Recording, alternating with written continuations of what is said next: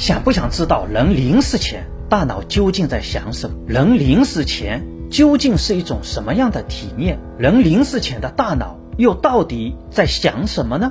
大家好，这里是陈述根本，陈其要旨，说起根本，我是根哥，今天就来和大家聊聊这个神秘的死亡体验。而做这一期节目呢，主要还是因为一篇发表在《Frontiers》上的研究，在这个研究中呢。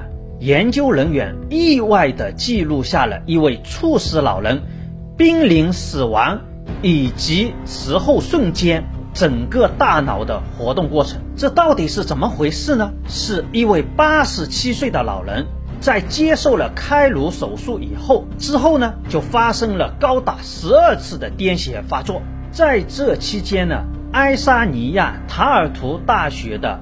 劳尔维森特博士和他的同事们呢，使用了不间断的脑电图监测装置来监测癫痫病的发作，也就是 EEG 的技术，希望对老人进行救治。但是在这位病人还连接着脑电图监测设备的时候，突然这位老人就离世了。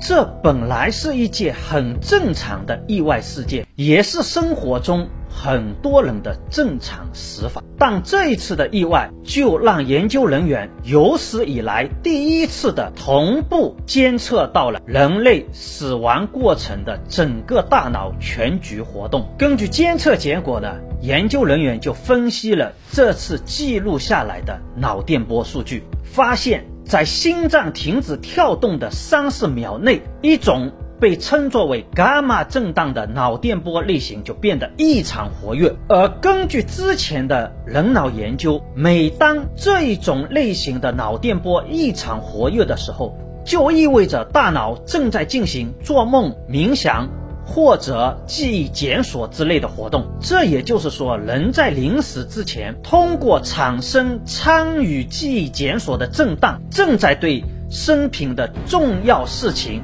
进行回忆和检索，但这种回忆是为了什么？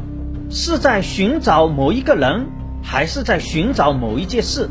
当然，也有可能是在做最后的忏悔。具体是什么情况？